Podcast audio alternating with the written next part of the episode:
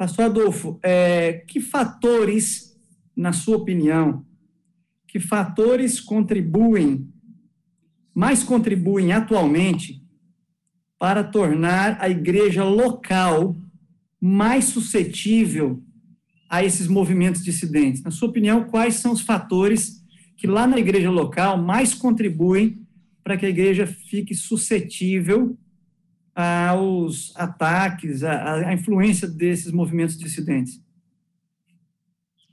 Bom, excelente pergunta, merece uma boa reflexão. É, eu acho que hoje existe um clima de muita liberdade, é, falando da América do Sul. As pessoas são livres de falar o que, o que querem, o que desejam. É, a maioria dos irmãos tem acesso à informação através da internet, das redes sociais. Antes, uma publicação demorava a chegar nas mãos de alguém. Hoje, um PDF chega no instante a todo mundo. É, não importa onde a pessoa está, ela tem acesso a todo tipo de informação, é, seja livro, seja revista, um áudio, um vídeo. Portanto, esse, essa, a existência de meios de comunicação portáteis, a possibilidade de todo mundo acessar a informação no instante, é, no instante que está sendo veiculada a informação, isso certamente é algo muito bom, mas, por outro lado, são meios que podem ser aproveitados para divulgação de inverdades, de heresias. Portanto, seja na igreja local, numa, numa cidade grande, seja na igreja local no interior do país, no interior das regiões mais longínquas do centro, há muita facilidade de acesso à informação.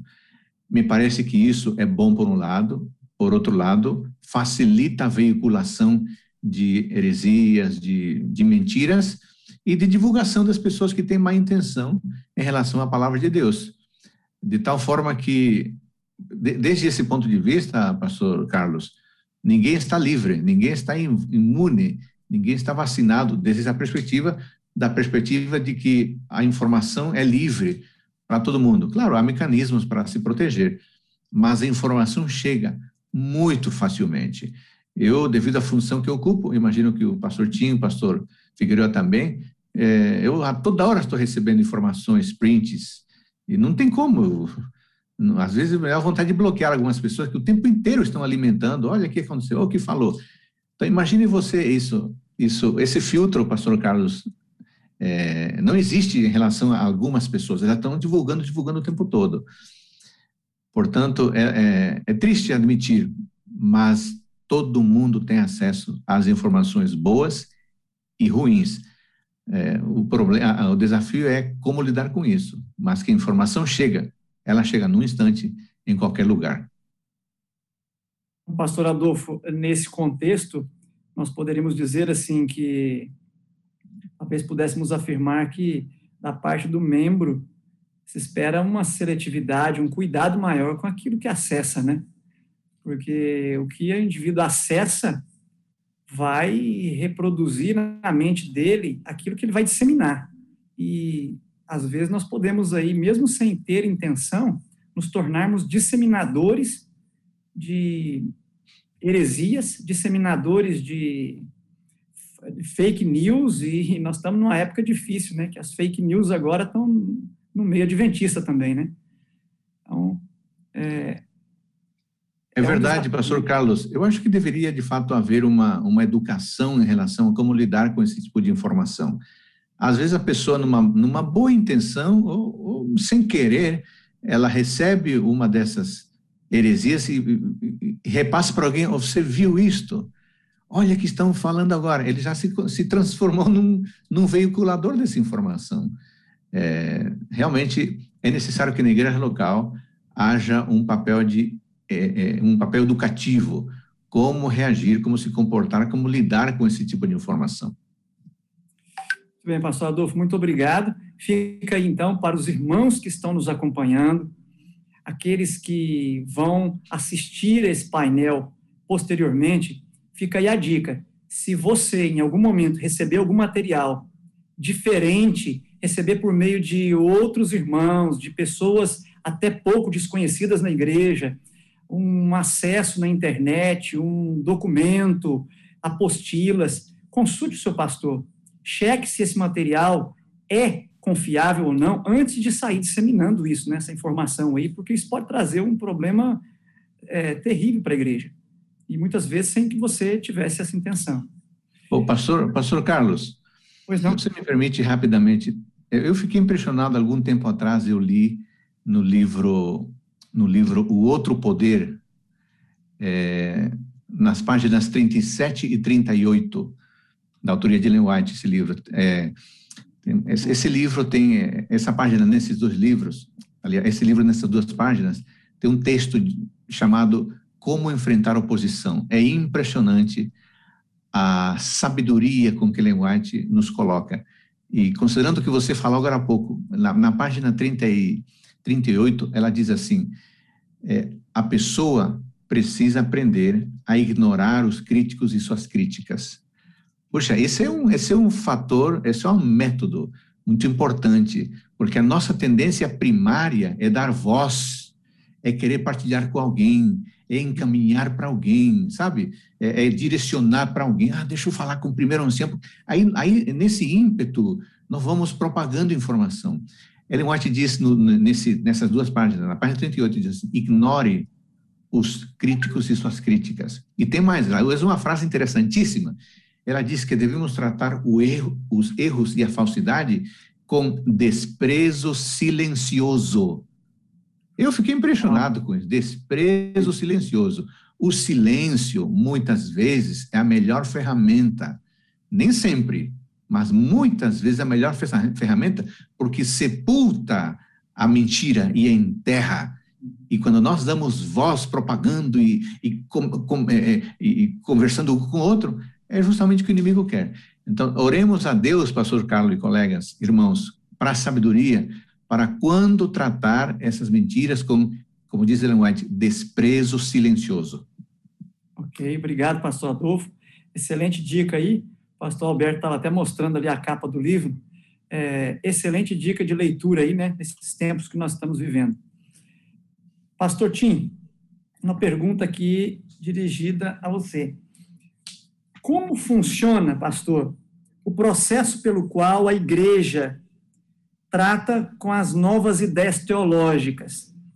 Muitas vezes, é, esses dissidentes se apresentam lá na igreja local, se apresentam para os irmãos, na internet, como se fossem pessoas injustiçadas pela igreja, não foram ouvidas pela igreja, foram ali maltratadas pela igreja, é, enfim.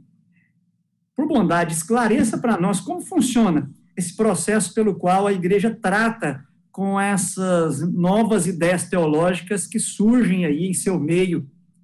É, nos ajuda a entender isso, pastor, por bondade.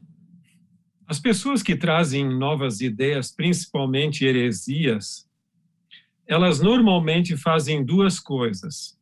Apresentam a sua ideia como sendo a verdade absoluta e, em segundo lugar, se vitimizam em termos de o sistema não dar atenção às vezes a ideia é tão fora de bitola, de esquadro, como se diz, que nem tem o que discutir. Por exemplo, eu lembro que alguém insistia a todo custo que, ah, que o apóstolo João não era o discípulo amado.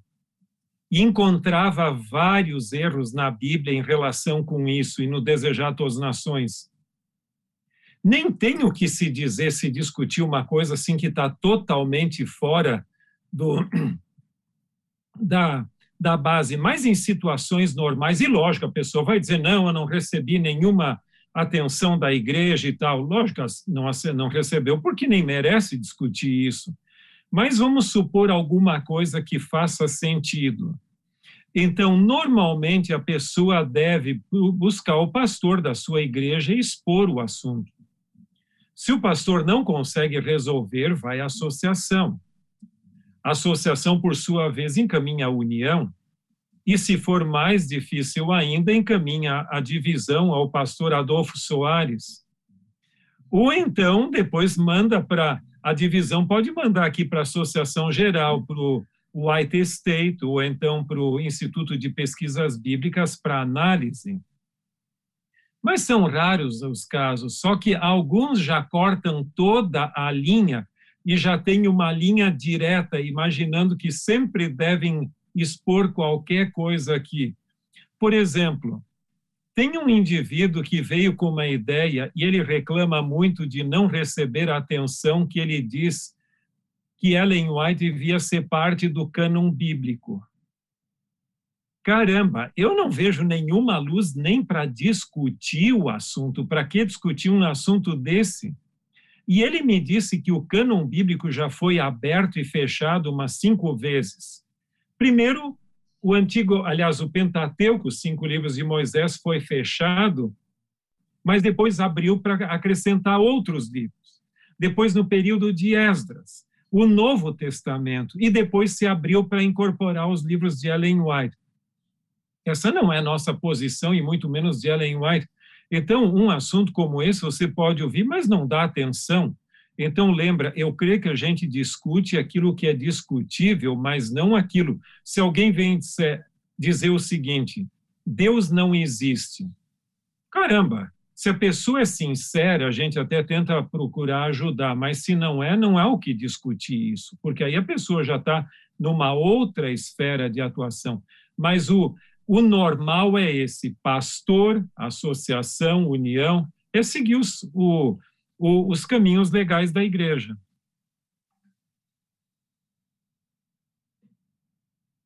Ok, pastor Tim, obrigado pelos esclarecimentos. É, uma pergunta para o pastor Figueroa. Pastor Figueroa, você apresentou eh, por la mañana que en Apocalipsis 20, verso 2, al hacer la aplicación de quién es el dragón, hay una transición de lenguaje simbólica para una lenguaje literal y que esto justificaría la interpretación adventista del milenio como literal. La pregunta es, ¿hay, es, eh, ¿es posible identificar este padrón hermenéutico en la Biblia? O esa es la única ocurrencia de, de, del tipo? No, hay en la Biblia hay diferentes este, momentos, inclusive cuando eh, Apocalipsis 12, e, eso está en toda la Biblia, pero eh, no es la única vez. En Apocalipsis 12, por ejemplo, si ustedes leen el verso 7 al 9, la guerra en el cielo. Pastor, el dice, por favor, el traductor eh, tiene que hacer la traducción para que algunos de nuestros hermanos puedan eh, comprender. Pastor Carlos Flávio, necessitas tradução também? Quizá Para a pergunta? Mi portunhol não necessita um pastor.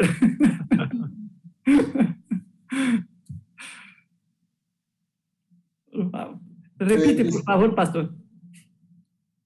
Decía que eh, en Apocalipsis 12, eh, especialmente el verso 9, en la guerra en el cielo, se habla de que fue echado el gran dragón, la serpiente antigua, y luego dice que se llama diablo y Satanás. Es decir, el patrón de símbolo a realidad está ahí y así en otros lugares. O sea, eso es común, no es un lugar único, es diferentes lugares.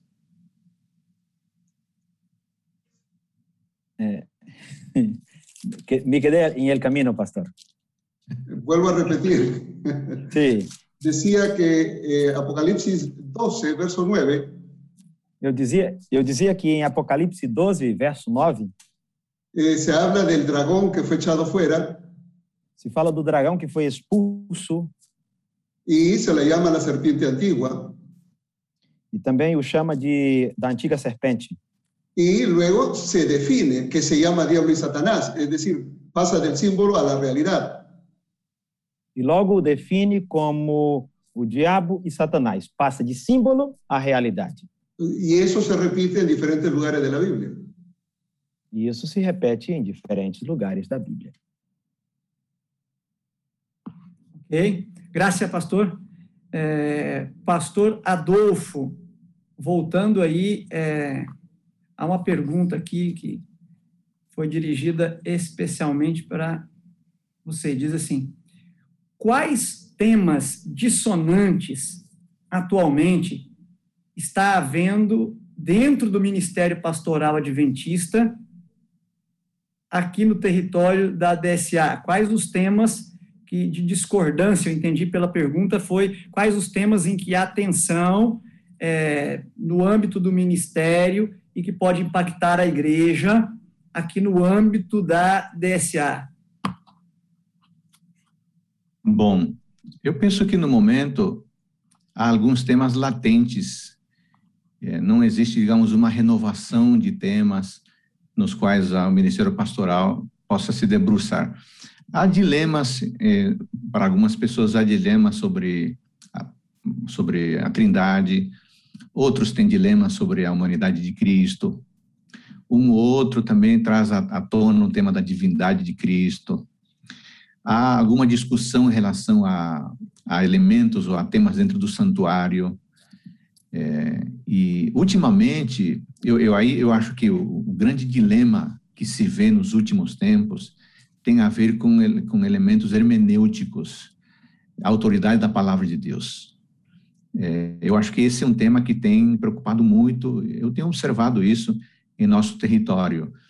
Alguns pastores, alguns obreiros, alguns membros de igreja que questionam a validade, a autoridade da palavra de Deus. É, eu, honestamente, eu nunca pensei que eu viveria para observar isso de maneira clara em alguns pastores. E, mas estamos vendo isso hoje. E como eu disse anteriormente, as redes sociais ajudam muito na disseminação dessas ideias. Então, pastor, pastor Carlos e, e, irmãos, amigos que nos acompanham, esse tema da, da dúvida em relação à autoridade da palavra de Deus, dúvida ou questionamento em relação à autoridade profética de Ellen White, é, questionamento em relação à autoridade eclesiástica esses três temas são muito frequentes e uma tendência de olhar para a Bíblia desde uma perspectiva de uma interpretação pessoal, é, de uma interpretação pluralista, de uma interpretação subjetiva, é, de uma seleção de temas ou de abordagens dentro da palavra de Deus. E essas pessoas que têm essa postura usam as redes sociais para se manifestar, para disseminar as ideias. Uma outra vez se identificam com nome e sobrenome, mas muitas vezes aparecem por trás de perfis eh, generalistas, onde o nome não é mencionado, a foto não aparece, e aí você nunca sabe quem que está dizendo.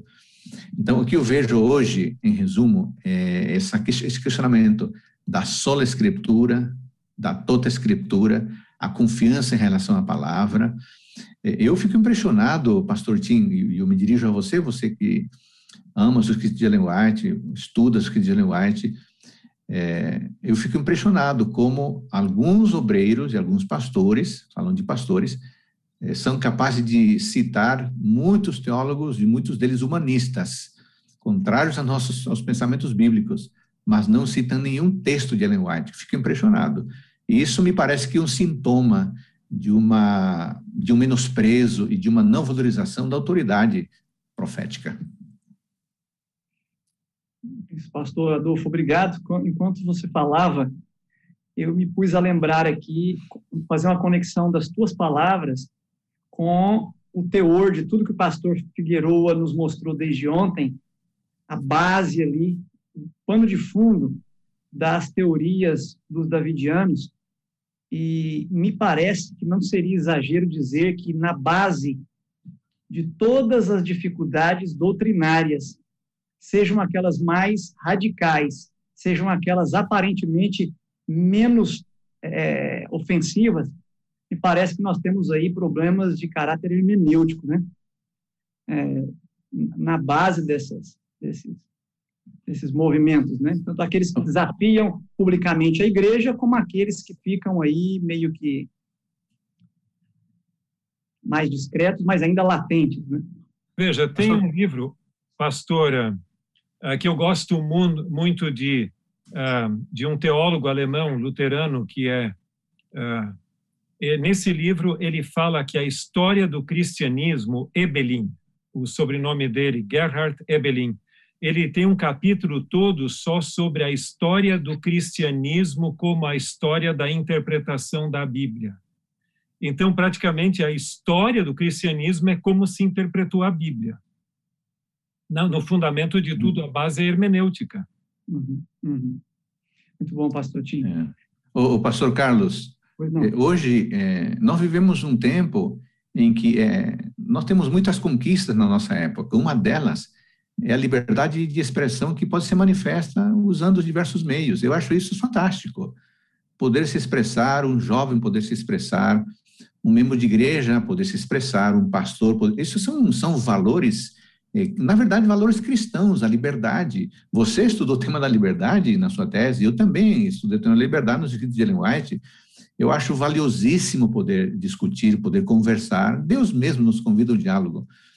Agora, isso é uma coisa. A outra coisa é usar a minha liberdade e meu critério pessoal como definidor daquilo que está certo ou errado. Aí nós vamos para um outro extremo e numa época se dizia que o que importava no texto era o texto e o autor.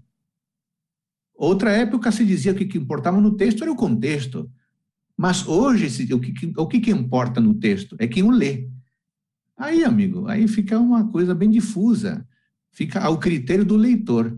Hoje, mais importante do que o texto é a pessoa frente, frente ao texto de tal forma que qualquer um se levanta, ah, eu acho isto, na minha percepção é isto. Aí, amigo, abre espaço para todo tipo de, de colocação. Eu gosto muito, pastor Carlos, de um, de um pequeno artigo escrito por um pastor. Eu não sei se hoje o pastor Ribamar ainda é pastor eh, no, no, no Pará, mas um tempo atrás ele escreveu um pequeno artigo muito interessante, é, chamado A Forma de Pensar e os Pontos em Comum dos Movimentos Dissidentes. E ele fez uma pesquisa bibliográfica é, interessante, ele fala de desvios doutrinários, ele fala de perda de confiança na organização, ele fala de, de esses críticos assumem um suposto papel profético, os críticos também é, começam a questionar ou a redimensionar ou redefinir ou reler o conceito de, de, é, de remanescente, e, e, finalmente ele se apresenta com um espírito muito crítico e um espírito independente. Né? Então, eu, eu, infelizmente, é isso que temos visto é, no território da divisão sul-americana. Lamentável, né? É, Pastor Tim, dando sequência à nossa segunda rodada, tem uma pergunta aqui que nós gostaríamos da tua ajuda. Diz assim: é possível, pastor, ter uma noção de quantos grupos dissidentes relacionados ao adventismo temos mundo afora? Nós não temos um registro assim porque muitos grupos eles têm uma influência apenas local. Então, ele surge num determinado lugar, fica restrito ali, e nós, por exemplo, aqui na Associação Geral, a gente não tem uma um como é que eu vou dizer um catálogo desses desses grupos e movimentos e ao mesmo tempo o que que acontece na cultura latina, incluindo a brasileira, alguma coisa acontece no norte, lá no sul se sabe, outra acontece no sul, no norte se sabe. Então, mas aqui nos Estados Unidos, numa cultura mais individualista, às vezes se sabe de uma coisa, mas muitas vezes a gente até busca informação na América do Sul que sabem mais do que acontece aí do que nós mesmos aqui. Então é difícil ter esse controle Agora, a gente sabe de grandes linhas que existem. Tem um livro que eu até passei para você, pastor Carlos Flávio, a referência, que é o livro intitulado The Edges of Adventism, de um autor australiano. Ele tenta fazer a classificação, e é o livro talvez mais abalizado, de diferentes movimentos, é o clássico sobre movimentos dissidentes, mas até a época de Desmond Ford, muita coisa proliferou depois. Até os davidianos são mencionados dentro desse livro, a influência que teve na Austrália. Então, esse livro da Edges of Adventism, ou seja, as margens do adventismo ali, é um padrão. Mas você encontra ah, movimentos que surgem num lugar e no outro. Por exemplo, eu tenho um livro sobre o movimento antidenominacional que surgiu no Peru na década de 1960, eu creio que foi, um movimento fora. Por exemplo, você tem o movimento do Sagarra, que teve sua influência no Brasil em alguns lugares. Mas até se especula onde ele, onde ele está hoje. Alguns dizem que é no interior da Bolívia, outros dizem que é no outro lugar. Então, é difícil fazer um rastreamento de movimentos que hoje estão num lugar, outra amanhã estão no outro. Por exemplo, eu entendo que os davidianos, se não receberem hospitalidade na União Norte, vão para o outro canto também, onde talvez não se. Uh, então é difícil a gente ter uma ideia exata. Mas um ponto de partida para o estudo, eu recomendaria esse, esse livro que é o da Edges of Adventism. Ok. Obrigado, pastor. É, pelo levantamento que o pastor Figueiredo fez aí, né? Só no ramo davidiano, mais de 40 cerca de 40 vertentes, é muito difícil fazer um mapeamento exato, isso é uma coisa que não, não tem. Mas obrigado, pastor Figueroa. Uma pergunta a você. É, Você ha dicho que a doutrina a doutrina davidiana ensina o reino intermédio Eh, la pregunta es, ¿hay alguna relación de esta doctrina, de esta enseñanza con el dispensacionalismo? Que también se enseña el reino intermedio. ¿Hay alguna influencia? Eh, es probable que exista alguna influencia en la mente de, Víctor Kutev, pero nosotros no tenemos, al menos en los escritos de Kutev, él no da evidencia de que haya leído el dispensacionalismo, pero coincide la corriente. Eh, por eso que algunos ponen a los davidianos con... Perdón, me volví a olvidar. Não, é, é possível, é possível que, que tenha o pensamento do, do, do é, alguma coisa sobre isso, mas ele não dá evidências, não dá evidências que tenha lido Y bueno, hasta ahí me quedé, pastor.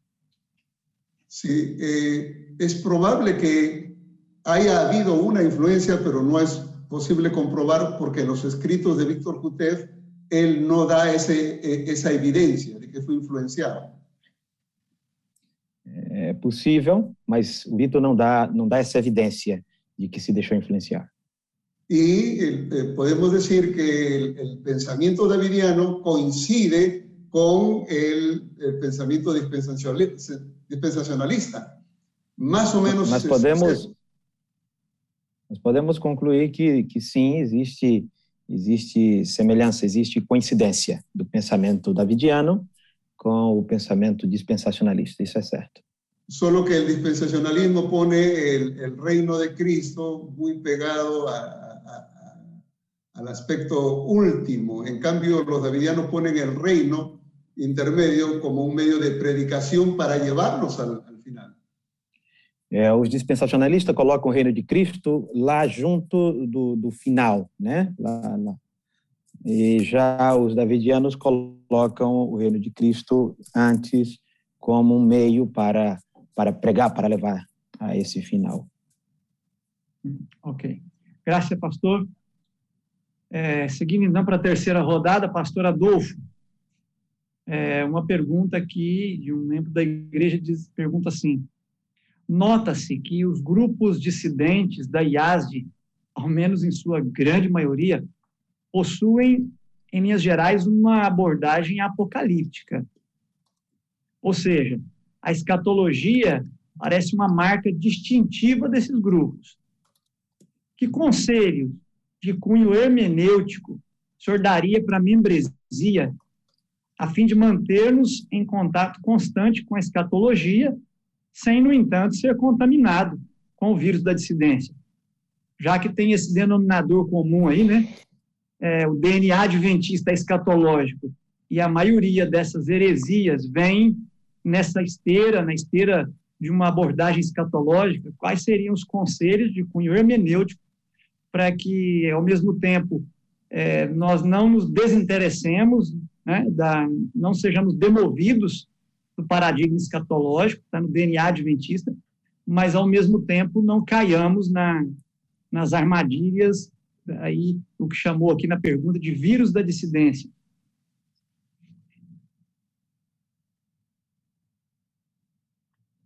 Seu microfone.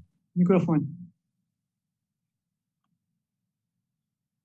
Me, me, desculpa, me parece que realmente muitos desvios é, é, teológicos fundamentam-se numa compreensão em pressupostos equivocados, hermeneuticamente equivocados, é, dos escritos escatológicos. Bom, isso aí só tem um remédio, pastor Carlos. A pessoa precisa aprender a ler os livros escatológicos, os temas escatológicos. A pessoa precisa aprender a ler profecias. Graças a Deus, a Igreja Adventista tem um bom material sobre isso, está disponível. Tem uns em inglês, mas também há livros em, em português. A própria Unaspress já traduziu alguns materiais que têm tem a ver com é, um livro chamado Do Futuro, que tem a ver com temas escatológicos. No próprio Tratado de Teologia Adventista do Sétimo Dia tem um outro capítulo importante. No livro Compreendendo as Escrituras tem um outro capítulo orientando como ler profecias, a diferença de profecia apocalíptica, profecia clássica. Então, antes de começar a fazer um sermão e começar a interpretar Daniel, Apocalipse, a literatura apocalíptica, é importante que membros e pastores nos debrucemos em como ler esse tipo de livros e que deixemos de lado, nessa hora, mais enfaticamente, deixemos de lado a literatura evangélica, porque se vamos pegar a literatura evangélica como com referência para entender Apocalipse, aí nós estamos perdidos porque não há, não há, existe uma dissonância enorme entre o modo como os evangélicos leem é, escatologia ou interpretam é, profecias e o modo como a Bíblia, como nós adventistas lemos isso. Por isso eu sugeriria esse, esse material, pastor Carlos. Quem sabe uma boa ideia seria fazer uma lista com esses livros e para facilitar até o link onde a pessoa possa comprar, porque esse material está disponível agora. É, então, eu, eu, eu, diria, especialmente para os membros leigos, porque entender, a, a compreensão da Bíblia está aberta para todo mundo. Todo mundo pode ler e compreender corretamente a Bíblia. Mas quem estudou teologia já recebeu ferramentas básicas para compreender as porções bíblicas, as, as, os, os, os, livros, os diferentes livros. E quem nunca estudou teologia pode não ter essa, essa habilidade. Portanto, professor Carlos, que dou uma, uma, uma, uma dica e eu posso até ajudar a coletar informação, enviar para os membros, para esse pessoal que se matriculou para esse seminário, é, livros que tratem de como ler corretamente profecias. Aí vamos fazer um, uma, vamos uma lista, o link, eu entro aqui para comprar. Isso vai ajudar muito essas pessoas que querem, mas não conhecem. Eu fico impressionado. Esses dias eu postei nas minhas redes sociais o livro Compreendendo as Escrituras e tal, dizendo que estava lendo tal capítulo de profecia. Aí choveu pergunta dizendo: onde compra esse livro? Na minha cabeça ingênua, eu achei que todo mundo conhecia esse livro na igreja. É um livro antigo já. Aí vou lá eu dizendo: olha, você pode comprar em tal lugar.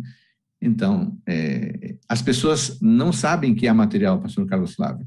Então, vamos orientar e indicar onde comprar. Não tem é, é, remédio fácil para aprender a ler corretamente a escritura. Temos que estudar para então poder compreender corretamente. Muito bom, pastor, muito bom, muito boas dicas. É, eu me lembro de algumas aulas de escatologia que eu falo para os alunos. Escatologia é igual vestibular. A gente tem que fazer até passar, tem que estudar até aprender. Né? E fica a dica aí que há bons materiais e nós precisamos dedicar o nosso tempo a isso. Né? Dedique o seu tempo a estudar profecias, a estudar a palavra de Deus, a estudar bons materiais confiáveis que nós temos, né? Para isso, nós precisamos aí é, priorizar esses estudos. Às vezes, isso vai exigir você abrir mão de entre, certos entretenimentos. Gasta-se, às vezes, muito tempo com entretenimentos que não edificam, né?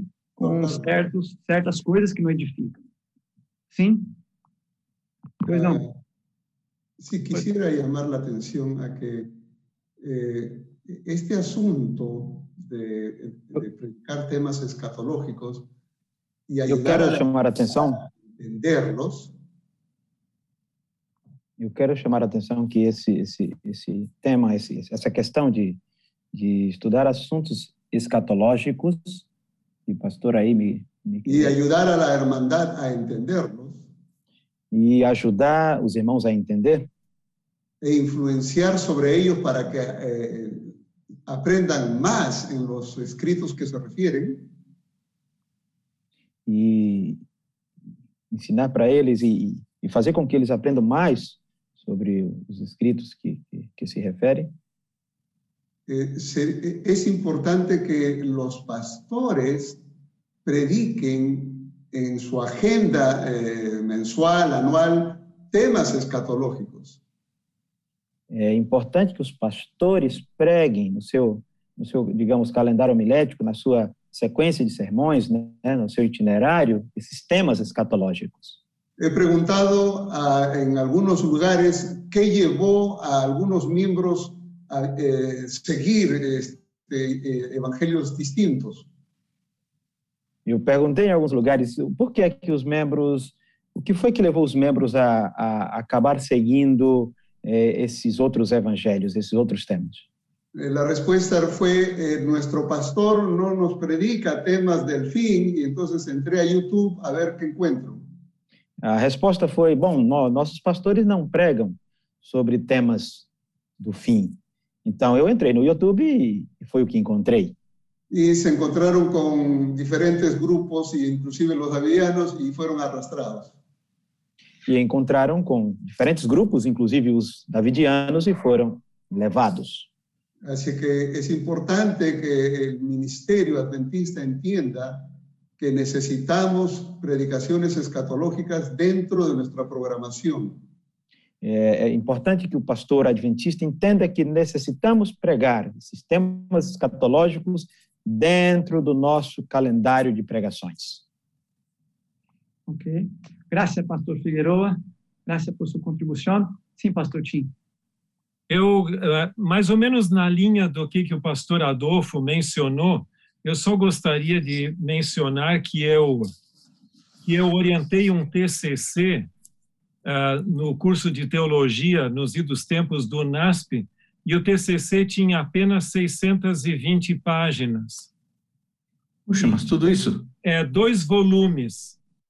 E, é, lógico, foi um trabalho em equipe, nós tivemos aqui seis alunos, isso é uma bibliografia anotada de todas as fontes teológicas eh, disponíveis em português até a conclusão do material, que foi 2005. A ideia é que isso permanecesse como uma bi- bibliografia anotada permanente, de permanente atualização mas nunca se levou avante o projeto. Agora, se vocês pensarem em uma bibliografia anotada de escatologia, ou seja lá o que for, aliás, uma bibliografia seria bom que fosse anotada, que a pessoa, lógico, com ética, com equilíbrio, para saber exatamente a linha e a contribuição que dá. Senão a pessoa se aventura a comprar e depois vê que não é bem aquilo. Então, isso seria extremamente útil para o consumidor, que não tem familiaridade com a literatura teológica. Uhum. Ô, Pastor Carlos, você me permite? Pois não. É, Eu vou mostrar dois livros como exemplo que eu, do que eu mencionei agora há pouco. Esses livros são familiares aos pastores, mas não são tão familiares aos membros leigos. Então, em benefício aos membros leigos, eu queria mostrar. Aqui, ó. Compreendendo as Escrituras. Esse é um livro extraordinário e é mais extraordinário ainda porque o primeiro capítulo é da autoria do Dr. Alberto Tim. Só isso já Eu, justifica eu o sabia que vinha algo aí. Olha aqui, ó. Mas veja do que eu falei. Capítulo 9, interpretando a narrativa histórica do Antigo Testamento. Capítulo 11, interpretando a profecia do Antigo Testamento. Uhum. Capítulo 14, a hermenêutica da apocalíptica bíblica. Irmãos queridos, isso é essencial para compreender o, o texto. Tá Aqui, ó, esse é um livro que você pode comprar num clique na internet. E um outro material, tem vários, mas queria só mostrar esses dois. Ó, Estudos sobre Apocalipse. Aqui nós temos muita riqueza, é, princípios fundamentais de interpretação, e aí vai. É, Olha aqui esse capítulo, interpretando o simbolismo do Apocalipse. é, tipologia do santuário, algo essencial para compreender a literatura, debates contemporâneos sobre Apocalipse, e assim vai os temas analisados por gente que estuda o assunto, é, que conhece o tema. Olha aqui, ó, são mais de 400 páginas aqui e mais de 400 no outro. Não é brincadeira. Estudar a Bíblia não é brincadeira, é um desafio enorme. Mas a grande boa nova, pastor Carlos, é que esse material está disponível.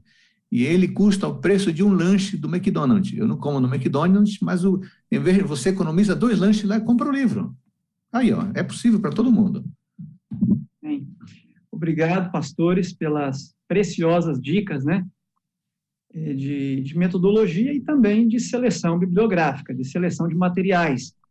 Muito obrigado. Vamos dar sequência, então, a essa terceira rodada. Pastor Tim, é, considerando, pastor, que grande parte dos movimentos dissidentes estão sempre usando de maneira distorcida os escritos de Ellen G. White, como diretor do White State, qual é o conselho que o senhor daria para que de fato, é, os membros da igreja pudessem continuar usufruindo das contribuições do Espírito de Profecia, mas sem correr o risco de cair nessas interpretações equívocas que eles fazem usando os textos da própria Ellen White para embasar as suas posturas nada nada adventistas. Bom, não é meia dúzia de palavras que a gente consegue resolver esse problema porque é algo muito complexo. Em primeiro lugar, nós temos uma grande discussão em alguns lugares sobre a autoridade dos escritos de Ellen White. Alguns consideram Ellen White como se fosse uma extensão da Bíblia, como eu mencionei. E outros acham que Ellen White só tem uma autoridade pastoral. Se esse fosse o caso, então ela teria até que pedir desculpas para o Dr. Kellogg, e para outros que o movimento da carne santa e outros movimentos aos quais ela corrigiu na época, até presidentes da Associação Geral em suas interpretações. Agora veja, nós temos que ter critérios de interpretação semelhantes aos que usa na Bíblia. É lógico que há o elemento de contexto que é diferente aqui a os Estados Unidos, etc. No livro, no livro Mensageira do Senhor, publicado pela Casa Publicadora, você tem bons conselhos ali uh, hermenêuticos. Existem outros materiais também, mas uh, se você acessar, se ler em inglês, no site do White State tem vários materiais nessa direção. Mas eu diria que o livro Mensageiro do Senhor ajuda a corrigir e, além disso, tem uma coisa: nós temos disponível em português, já faz alguns anos, a enciclopédia de Ellen White, que é uhum. muito útil. Se você tem dúvidas sobre um tema, ali você pode ver toda a exposição daquilo. Por exemplo, nela, ah, você quer saber as três mensagens angélicas, como foi a interpretação de Ellen White? Você tem um artigo sobre isso, juiz investigativo. Então, você tem a seção bibliográfica, uh, aliás, biográfica, e depois você tem a temática também. Nós temos liberdade de interpretar as coisas como nós queremos, só que tem um ponto. Uh, cuidado com esse individualismo uh, atualmente, onde eu sou intérprete, eu sou autoridade, eu sou aquilo, Ellen White fala que nós devemos ter liberdade de, uh, uh, religiosa, com certeza, mas também não ter a, a pretensão de que eu seja muito mais iluminado do que vocês todos juntos. Ela diz nesse mesmo livro que o, o pastor Adolfo mencionou outro poder, ela diz: se você tem uma nova ideia, apresente aos irmãos de experiência. E se eles não verem luz nisso, guarde para você mesmo. Você tem direito, mas também não de ficar ensinando aquilo dentro da igreja que contradiz o pensamento coletivo, porque por maior liberdade que eu tenha, eu tenho que cuidar e ter muita certeza se todos dizer que todos vocês juntos aí estão errados, só eu certo. Quer dizer que eu tenho o monopólio do Espírito Santo? Lutero tinha uma outra causa, era a justificação pela fé, era a autoridade da Bíblia contra a tradição. Aí muda de figura, mas não detalhes ali que muitas vezes não levam a nada. Então, alguns põem como se tudo fosse farinha do mesmo saco, como se diz né, popularmente. Mas precisamos de critérios hermenêuticos, com certeza. Ok. Obrigado, pastor, pastor Tim. É, pastor Figueroa, vamos fechar essa terceira rodada. Pastor Figueroa, é, você ha dicho que la, las, la, ambas las ramas davidianas interpretam Ezequiel 9 como la matanza, e incluso que uno de las ramas piensan que ellos harán la matanza a los adventistas. La pregunta es, ¿hay alguna noticia, alguna... ¿Usted conoce algún caso en que un adventista fue eh, víctima de violencia de la parte de los davidianos? Este, cuando hablaba de la rama davidiana, es el brazo que se separa de los davidianos conservadores, se separa, esa, esa rama davidiana es la que habla que ejecutarán la matanza de los adventistas, literalmente. Cuando hablaba de, de la rama, hablaba de entre, que de, quando, quando falava da, desse ramo... Você quer tradução também? quando, quando falava quando falava deste ramo, falava que dentro dos próprios davidianos tem um, tem uma, um grupo que, que eles sim acreditam que, que essa matança seria feita com os adventistas. É por isso que eles se armaram. Eh, Benjamin Roden foi o que originou isso e começou a comprar armas. É por isso que eles se armaram. O Benjamin Roden foi quem começou isso, inclusive com, começaram a comprar armas. E logo que morreu Roden, a esposa continuou e allí é onde aparece Vernon Howell com David Courage, que, que se chamou logo eh, David Courage. Então foi aí que quando seu o esqueci agora o nome dessa pessoa, a sua esposa, ok, graças pastor, é, continuou e apareceram dois outros também que eu não memorizei aqui, pastor Adolfo, se me ajuda. Eu, o segundo é que foi chamado David Koresh. Ok. Eh, este grupo tenía la intención, por lo menos se sabe, de acuerdo a su doctrina, de ejecutar una matanza en la iglesia adventista, pero nunca la llegaron a ejecutar. Esse grupo foi que levou, digamos, afinco nessa, nessa questão de, de, de matar uh, adventistas, mas do que se sabe, nunca chegaram a executar. Eh, lo que sabemos es que hacia el año 91, entre el año 91 y 92, hubieron personas de Waco, Texas, que estaban mandando cartas a los eh, políticos en Estados Unidos advirtiendo de una posible eh, amenaza uh, violenta. É, o que se sabe é que em 90 a 91, é, justamente esse grupo daí de sim, é, Texas é, começaram a mandar cartas e mensagens a políticos a, dos Estados Unidos que haveria de ter essa grande matança. Por isso é que o FBI abriu uma investigação ao grupo davidiano. Por isso que o FBI abriu investigação a esse grupo davidiano. E essa é a razão por que a começos de 1993 incursionaram, no mês de fevereiro, incursionaram no campamento de la rama davidiana para ver eh, o assunto do armamento. Por isso que no início aí de 93 eles chegaram aí a entrar aí no, nesse grupo davidiano justo para verificar esse esse armamento. Y es allí donde los recibieron a balazos y empezó la tragedia que terminó en abril con el incendio del campamento y la muerte de David Koresh con sus 73 seguidores. Foi aí que aconteceu um tiroteio e em abril é, teve todo esse incêndio aí em, em eh, pero nunca nunca lograron ejecutar ningún eh, ninguna matanza en ningún lugar eh, yo creo que Dios ha sido bueno con la iglesia adventista de salvarnos de estas personas que andan con ideas medias eh, eh, trastocadas ¿no? É, mas nunca chegaram a executar nenhum adventista. De alguma maneira, Deus nos protegeu, nos guardou dessas pessoas que que tinham esse tipo de interpretação equivocada e Pero sí quiero recalcar que los davidianos que están viniendo aquí a Sudamérica no mm. son aquellos que creen en que ellos van a matar a los adventistas.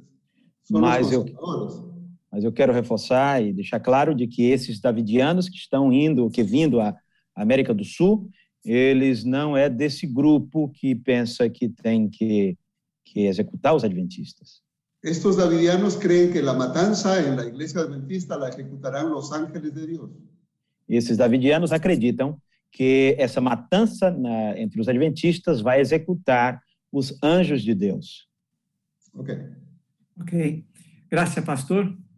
É, vamos lá para a última rodada, então. É, temos que aproveitar essas três mentes abençoadas aqui que estão conosco. Vamos para a última rodada, pastor. Essa pergunta, a pessoa que encaminhou, encaminhou ao mesmo tempo.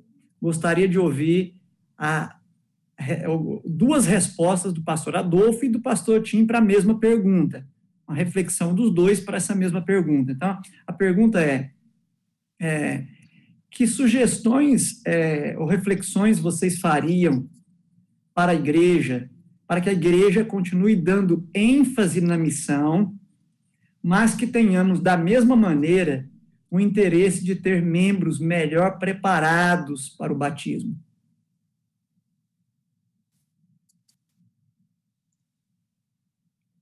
Você está sem áudio. Microfone, de novo.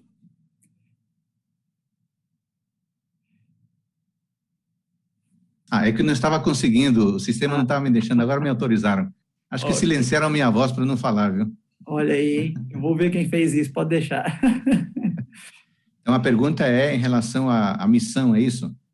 Isso.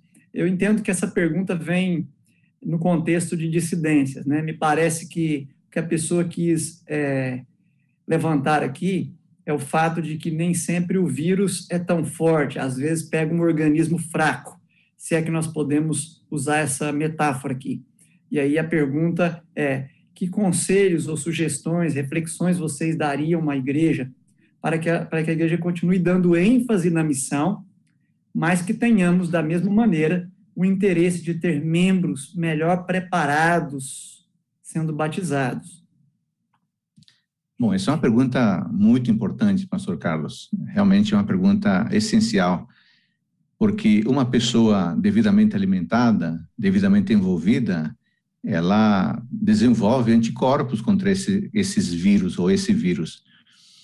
É, sabe que uma não há muito, digamos assim, malabarismo para ser feito, mas eu queria colocar um, algumas questões. A primeira é que, antes de tudo, o, a obrigação de, de estar preparado é uma obrigação pessoal, é uma obrigação individual. Cada um de nós precisa desenvolver-se no conhecimento da palavra. É, existem materiais disponíveis. Cada pessoa precisa alimentar a sua vida com bons materiais. Cada pessoa precisa desenvolver um bom conhecimento da palavra de Deus. Isso é um dever, é uma responsabilidade individual. Eu não posso terceirizar o meu conhecimento ou a minha desculpa para o pastor Tim, para o pastor Figueroa, para o seminário, para a União, não, essa é uma questão que eu, Adolfo, preciso resolver. Pela graça de Deus, eu vou atrás de materiais para me proteger, para me alimentar, para cuidar da minha família. Então, precisa haver um, um, um, uma consciência individual. Eu, eu, com todo respeito, queria dizer isso. É muito fácil dizer, mas a igreja está fazendo o quê? Ah, mas a associação está fazendo o quê? Mas o que, que a União está fazendo? A, a estrutura tem o seu papel. Mas alimentar-se é uma responsabilidade individual. É, muitas vezes eu não peço orientação da União para assistir o filme que estou assistindo, a música que estou assistindo. com essa mesma autonomia, eu deveria cuidar da minha alimentação intelectual, espiritual, bíblica. E nós já vimos que materiais existem. Esse é um ponto. Um segundo ponto, pastor Flávio, que eu queria lembrar a, todo, a, a todos nós, é, precisamos desenvolver o senso de envolvimento com a missão, cada um de nós. Quando uma pessoa está envolvida com a missão, ela tem menos tempo para essas questões é, que acabam é, tirando o nosso tempo mesmo. Eu fico imaginando de onde uma pessoa arruma tempo para ficar assistindo tantos sermões heréticos, ou ler tantos livros heréticos. É porque não está dedicando o seu tempo a coisas boas, o tempo está sobrando, está dedicando a isso. É, eu creio que se cada um de nós se envolver no evangelismo de uma pessoa, de uma família, num pequeno grupo ou na nossa comunidade local, nós vamos estar tão envolvidos com esse trabalho que não vai sobrar tempo para dedicar para outras coisas equivocadas. É, eu, eu digo isso até por experiência pessoal. Eu gosto de dar estudo bíblico. É, no momento, estou dando estudo bíblico na terça-noite e na quarta-noite. E eu fico assim, feliz da vida, porque esse é meu papel de membro. Cada pastor, cada obreiro precisa cumprir seu papel de membro de igreja. E membro de igreja dá estudo bíblico. Então, eu tenho um pequeno grupo, tenho 12 pessoas estudando comigo a Bíblia. Pela graça de Deus, agora em julho, um casal desses 12 vai se batizar. Então, ficam 10 para serem batizados. Eu fico assim, vibrando. E, e aquilo lá é um, é um alimento para mim também, não é só para quem está estudando a Bíblia.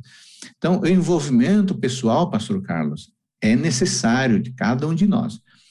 Aí entra em terceiro ponto, é, a igreja precisa cumprir o seu papel, eu entendo, eu acho que a igreja tem produzido bons materiais, esses materiais que eu mostrei são materiais oficiais da igreja, com suas editoras, com suas casas publicadoras. Então, há um papel individual, há, precisa haver envolvimento meu, cada um de nós, na missão, quem está envolvido na missão sabe a alegria de ganhar alguém para o reino e se compromete com a verdade.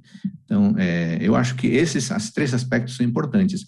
Por parte da igreja, nós vamos continuar trabalhando para que hajam bons estudos bíblicos, para que hajam bons materiais. Aliás, pastor Carlos Flávio, é, poderíamos até dizer aqui para esse grupo, em primeira mão, que o seminário, né, a sede dos seminários estão trabalhando, certo, pastor Carlos Flávio, num livro de hermenêutica que em, se Deus quiser nos, e tudo andar bem, é, em novembro estará na mão das pessoas, dos irmãos, dos pastores. A igreja oficial está fazendo o seu papel, mas eu não posso terceirizar o meu preparo para outro. Eu preciso cuidar dele. Muito bom. Gostaríamos de ouvir também as reflexões do pastor Tim sobre o mesmo tema, sobre a mesma questão. Enquanto você falava, me veio à mente uma experiência que eu tive em uma igreja aí no Brasil, nos idos tempos. Essa igreja fora dividida por, por um livre atirador que tinha tudo que é tipo de ideias particulares e a igreja estava dividida. E me convidaram então para para fazer uma programação no fim de semana, é, mais especificamente sábado de manhã e sábado à tarde. Sábado de manhã eu preguei um sermão específico e à tarde fiz algumas palestras e foi resolvido a questão. Mas depois do depois na, na sessão de perguntas e respostas um casal se colocou em pé no fundo da igreja, jovem, e eles me perguntaram, a moça estava falando, Pastor, obrigado por você ter dedicado o tempo para nós. A gente sabe que é bastante escasso, mas você veio aqui nos esclarecer esses pontos e agora está tudo claro. E então ela disse, Pastor, você acha que nós somos passivos de disciplina eclesiástica uh, por crermos nestas heresias, por termos crido? Quando os nossos pregadores, quando usam o púlpito, não se valem da oportunidade para nos vacinar contra essas distorções bíblicas? E eu não tive o que responder para ela, porque em realidade é isso. Veja, nós não devemos promover o erro na pregação.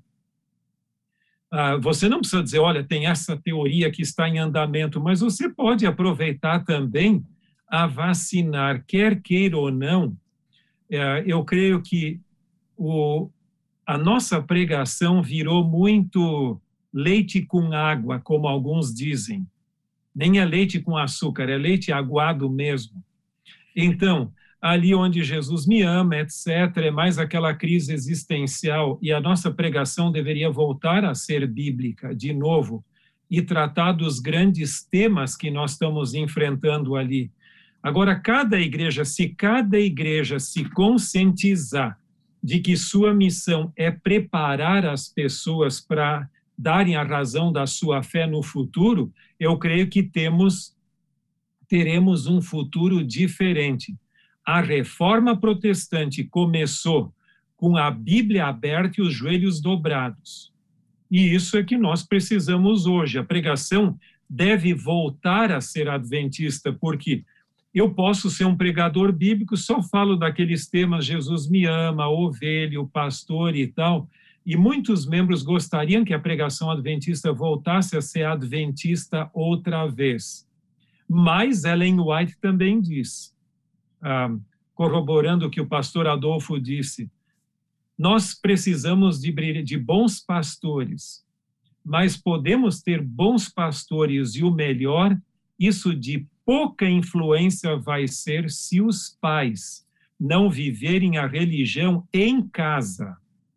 E quando se fala, o pastor Adolfo deve lembrar, nós tivemos na UPU, exatamente onde o pastor Figueiredo está agora, no Peru, o simpósio sobre discipulado.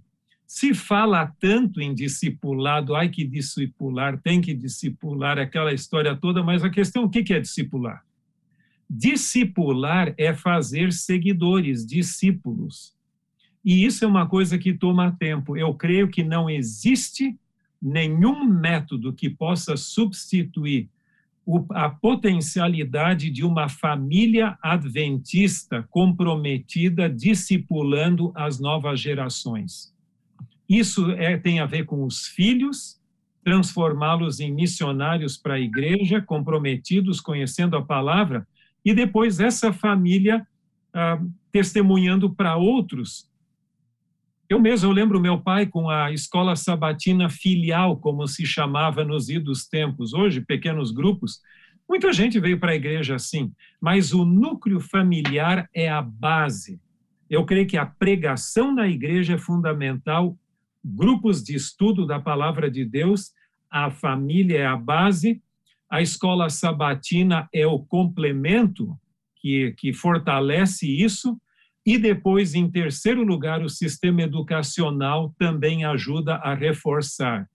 Então, eu diria isso: se você quiser construir uma identidade da igreja, nenhuma dessas partes pode falhar. Do contrário, será algo, uma ilusão. Então, eu, para mim, desculpe a minha sinceridade, mas discipulado para mim não é simplesmente um rótulo, um método. É um estilo de vida que começa no círculo familiar. E eu acho que a igreja, com a sua escola sabatina, pode fazer muito nesse sentido também. Quisiera, quisiera añadir algo a lo que o eh, pastor Tim acaba de mencionar. Eu queria colocar algo unido ao que o pastor Tim acabou de mencionar. Eh, el hacer discípulos o fazer discípulos tiene componentes que el mismo Jesús eh, nos ha dejado allí en la Biblia y los invito a leer Mateo 28, 19. Tem como componente o que o próprio Jesus falou. Convido a ler Mateus 28, 19. Si nosotros leemos este pasaje, no como está traducido, yo no sé cómo está en el portugués, pero así como está en el español, no está correcto tampoco. Se a gente lê essa passagem como, como, como, como foi escrito, não, não como foi traduzido, não sei como está no português, mas no espanhol também não, não estaria tão bom. Eh, en este versículo 19 y comienzos del 20, hay un solo verbo en este mandato que está en el imperativo. Um solo verbo. É, nesse verso 19 e no 20 também, há só um verso que está no imperativo. Só um verso que está no imperativo. E há três participios, três participios que, son, que se traducen en gerundio. E, Ando, tem, endo. e aí três particípio que está traduzindo traduzido no gerúndio. De manera que el único verbo es hacer discípulos. O único verbo imperativo é fazer, fazer discípulos. Y los tres participios que están subordinados al hacer discípulos E os três que estão no particípio e estão subordinados ao imperativo, ao fazer discípulos, es ir oyendo, é ir, ouvindo, bautizando batizando y enseñando. e ensinando. El hacer discípulos implica que uno tiene que salir. O fazer discípulos, o, fazer discípulos é, está implícito que a pessoa tem que sair, tem que ir, indo, Iniciar al discipulado a través del bautismo iniciar o discipulado através do batismo y luego enseñándoles. e depois ens, é, ensi- ensinando-lhes. Y como decía el doctor Tim, enseñándoles tiene que ver no solo con, con una eh, educación mental, académica, intelectual, E como disse o Dr. Tim, ensinar não tem a ver com- apenas com, com algo mental, acadêmica, intelectual, sino también con nuestro ejemplo de vida, nuestro estilo de vida. e sim tem a ver com o nosso estilo de vida, com o nosso exemplo de vida.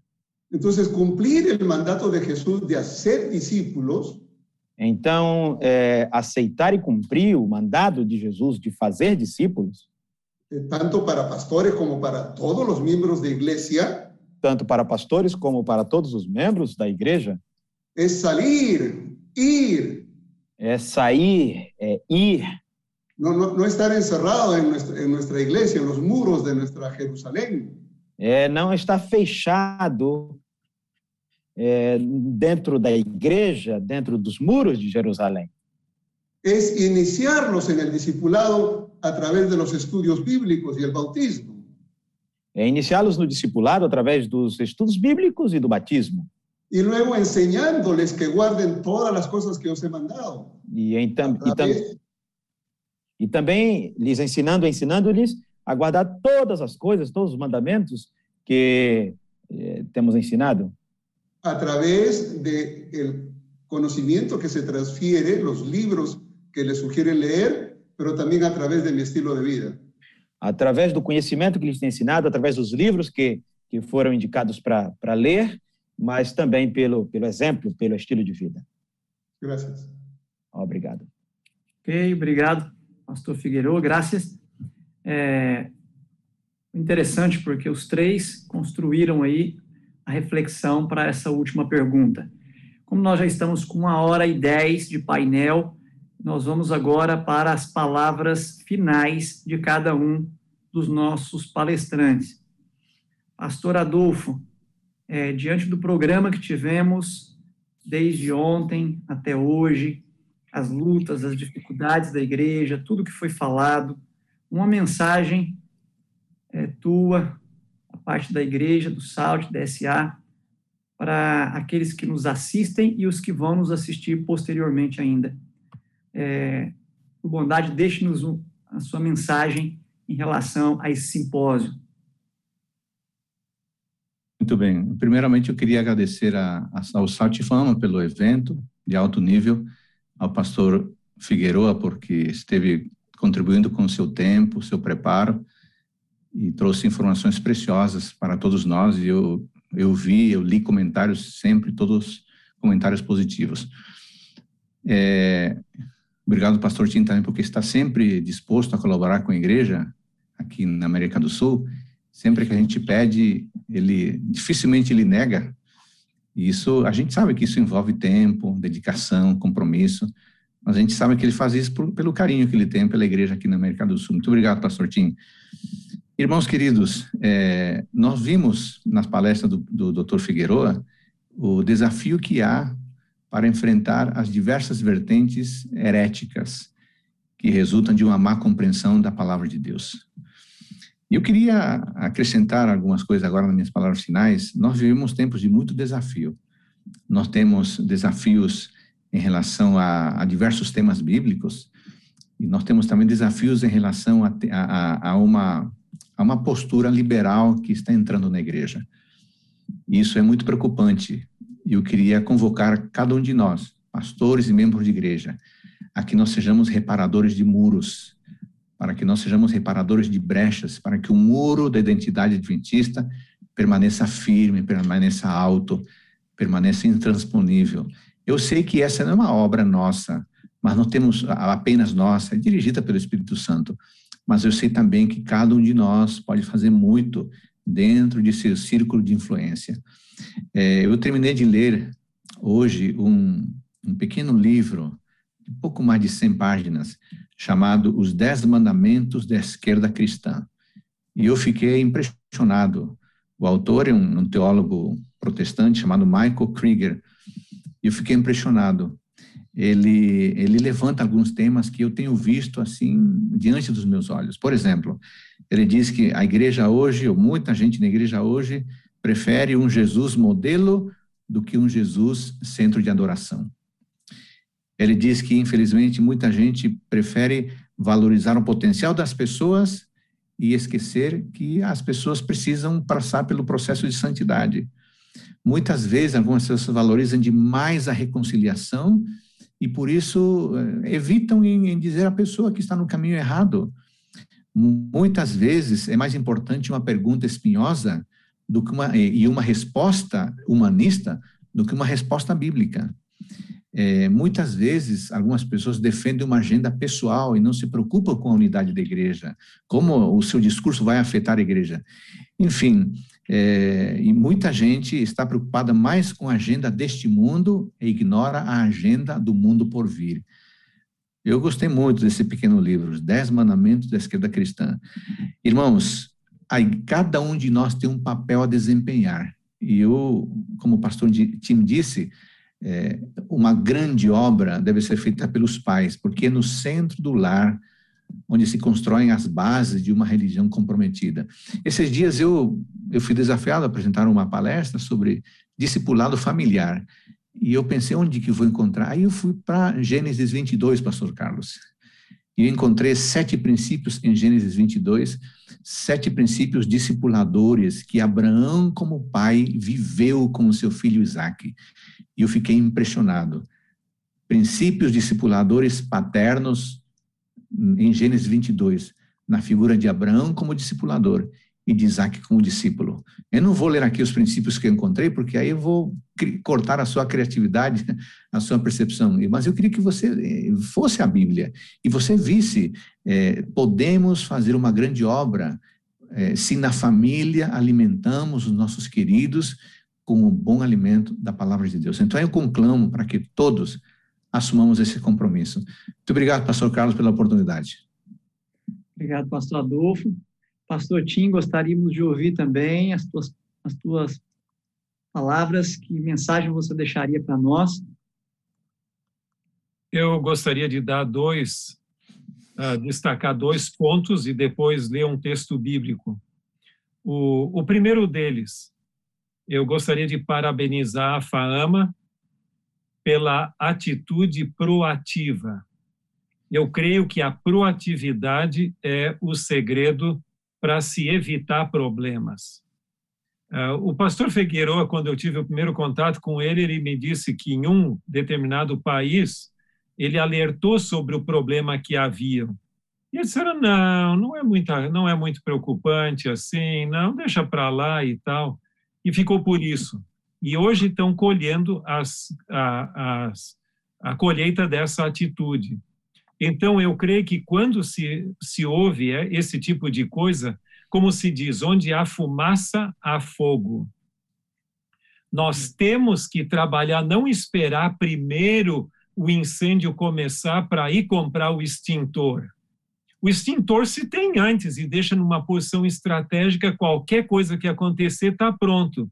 Então, a mesma coisa é isso, se você esperar os problemas surgirem no seu distrito, na sua igreja, para daí ver o que fazer, aí talvez já seja muito tarde, porque estudos têm demonstrado que pessoas que chegam primeiro, ainda que seja com o erro, têm muito mais capacidade de ficar com a pessoa do que quem vem depois. Alguns chegam a dizer que 70%, eu não sei se isso é real, eu nunca vi a estatística específica, mas veja, se você assistiu aquele filme Amadeus, A Vida de Mozart, lá da década de 30, ah, desculpe, 1980, é um uh, filme muito bonito, a trilha sonora. Mas a gente sabe que Salieri não era tão safado como é colocado no filme, mas depois de assistir o filme, toda vez que você ouve esse nome Salieri, você não tira aquilo mais da cabeça. Então, a mesma coisa é isso, cuidado, não espere para os problemas surgirem para aí tentar vir com uma desculpa, uma explicação, porque aí é tarde, aí você já entregou o ouro, assim dizendo. Então, eu agradeço muito e parabéns por essa iniciativa proativa da FAAMA, ah, começando logo com o assunto. Outra coisa que eu digo, isso eu falo não só para a nossa região onde vocês estão atuando, mas para toda a nossa cultura uh, latina em si. Nós temos que, de uma vez por todas, fazer uma fusão entre a teoria e a prática. Não adianta nada eu ter uma boa teoria se essa teoria não tem aplicabilidade prática, porque todo conhecimento tem que ser útil. Em segundo lugar, também não adianta ter uma prática que não tem nenhum embasamento teórico, aí você vai distorcer as coisas. Se a gente pudesse ser um apóstolo Paulo da vida, como eu mencionei até hoje, difundir as duas coisas, ter uma grande convicção bíblica e uma paixão pelas almas e pelo evangelismo, esse seria o ideal de todo indivíduo. Ellen White chega ao ponto de dizer que cada um de nós deveria se tornar um gigante intelectual no conhecimento das, das doutrinas bíblicas e da, das lições práticas de Cristo. Caramba, isso seria o ideal. Eu deixaria com vocês o texto de Atos, capítulo 20, que é um dos meus capítulos preferidos, e o discurso de Paulo, Atos 20, o verso 24 em diante. Porém, em nada considero a vida preciosa para mim mesmo, conquanto que complete a minha carreira e o ministério que recebi do Senhor Jesus, para testemunhar o evangelho da graça de Deus. E aí o que o pastor Figueiredo até mencionou, porque eu, eu agora eu sei que que todos vós, em cujo meio passei pregando o reino, não vereis meu rosto, porque eu vos protesto no dia de hoje que estou limpo do sangue de todos. E depois fala que depois da minha partida, lobos vorazes surgirão que não terão, não pouparão o rebanho, mas continua. Porque eu vos protesto no dia de hoje que estou limpo do sangue de todos, porque jamais deixei de vos anunciar todo o desígnio de Deus. Atendei por vós e por todo o rebanho sobre o qual o Espírito Santo vos constituiu bispos para pastoreardes a igreja de Deus, a qual ele comprou com o seu próprio sangue. Que Deus ajude que você e eu tenhamos essa visão, e depois você pode ler em casa esse capítulo ali, Atos 20, do verso 17 ao 35, e, e que isso seja filosofia, quer você seja pastor, seja líder da igreja local ou membro, mas que nós possamos ter a mesma postura do apóstolo Paulo que disse: Eu em nada explorei vocês, as minhas mãos trabalharam para me sustentar e tal. E ele disse agora, e poder chegar no ponto de dizer: Eu nunca deixei de vos anunciar a palavra. Obrigado, pastor Tim. Pastor Figueroa, por bondade, déjenos su última mensaje, su palabra para nosotros, eh, tu percepción de nuestro encuentro y que Dios lo bendiga y quedamos con su palabra final, por favor. Estoy muy complacido de que eh, la Iglesia Adventista esté tomando medidas proativas para prevenir o problema davidiano. Estou muito agradecido e Reconheço que é muito importante essa essa atitude proativa da igreja em relação ao movimento davidiano. Eh, en, en el año 2011, mientras me encontraba en Colombia, eh, No. supe que los davidianos estaban llegando al norte de Colombia. No ano 2011, quando este- estive em Colômbia, eu fiquei sabendo de que os davidianos estavam chegando no norte da Colômbia. Eh, en el 2012, en una de las vacaciones que vine a, a visitar a la familia en Perú, Em 2012, em uma das férias que vim a, a Peru visitar minha família, mi suegra vino de Ecuador y trajo con ella algunos libros. minha sogra veio do Equador e trouxe, ela trouxe alguns livros. Y me dijo, una hermanita vino a la iglesia entregando este material. E me disse, uma irmã aí, uma irmãzinha me veio à igreja e me, me entregou esses materiais. Está muy bonito. Estão muito bonitos. Y lo veo y eran literaturas davidianas. E eu tomei, olhei e quando vi eram literaturas davidianas. Así que le hice un cambio a mi suegra. Le dije, deme esos libros y yo le doy uno mío que acabo de escribir. Então eu fiz ali uma uma, uma troca, né, com a, com a minha sogra. Eu disse para ela: "Me dê esses livros aqui para mim e eu lhe dou alguns livros para você". Y le entregué el libro que la Pacific Press acababa de publicar sobre los davidianos. E eu dei para ela um livro que a Pacific Press acabava de tiene, De publicar. pastor Kim me está mostrando la carátula ahí de sobre os davidianos e o pastor Tim está aí, ó, mostrando a, a capa do livro. Ya en en- en el 2012 yo detecté que ellos ya estaban eh, en el norte de Ecuador y ya estaban en, Colo- eh, eh, digo, en Ecuador y en Colombia. E já em 2012 eu, eu, eu percebi e vi que eles estavam já tanto em Colômbia quanto já no norte do Equador. Me imagino que después de estos nueve años que han pasado, yo creo que ya llegaron a la Patagonia. Eu imagino que depois desses nove anos que já passaram, já chegaram à Patagônia. Eh, tal vez han pasado desapercibidos, no sé. Talvez passaram por aí desapercebidos, eh, não sei. Como estos últimos, eh, eh, desde el 2013 hasta el 2019, pasé en África. Como esses anos eh, de 2013 a 2019 eu estive na África, Entonces eh, perdí un poquito el rastro de lo que hacían ellos aquí en Sudamérica. perdi um pouco aí o, o rastro deles aqui, o que faziam na América do Sul. Pero eh, veo por lo que ustedes están este, absorbiendo en el norte de Brasil que siguen activos. É, mas eu percebo e vejo que, pelo que vocês estão percebendo aí no norte do Brasil, eles estão ativos. Muy activos, no solo aquí en Latinoamérica, en África también es, la actividad es tremenda.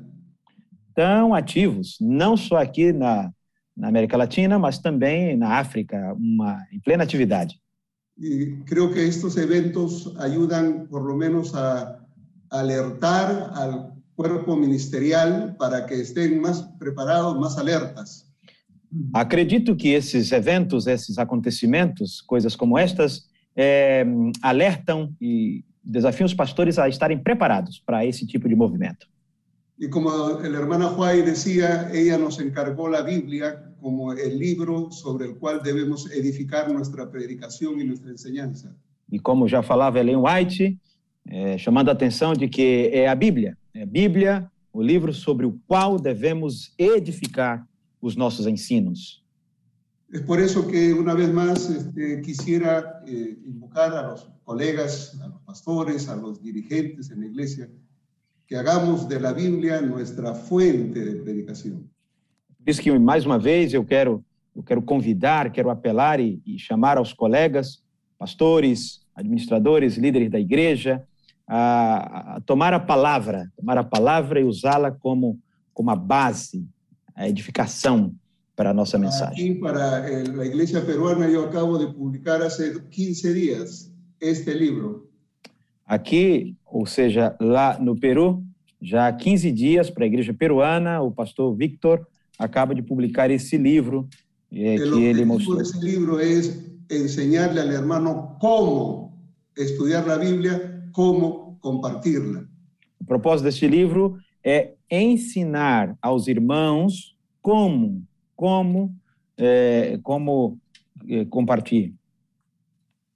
Y eso es lo que necesitamos entrenar. Eso es eh, parte del discipulado, el enseñarle a la hermandad cómo hacer. E isso é o que temos que fazer: ensinar aos irmãos, ensinar à irmandade a, a como fazer, como compartilhar. Quiero dar gracias a Dios por darme la oportunidad de compartir con ustedes Quero agradecer a Deus por, essa oportunidade que tenho de compartilhar com vocês. lo que el Señor me ha permitido aprender a lo largo de estas conversaciones y diálogos con grupos disidentes. o que Deus tem me permitido conhecer, saber, desenvolver com as conversas, com os encontros é, nesses anos com, com os próprios dissidentes. Que Dios lo bendiga. Que Deus os abençoe.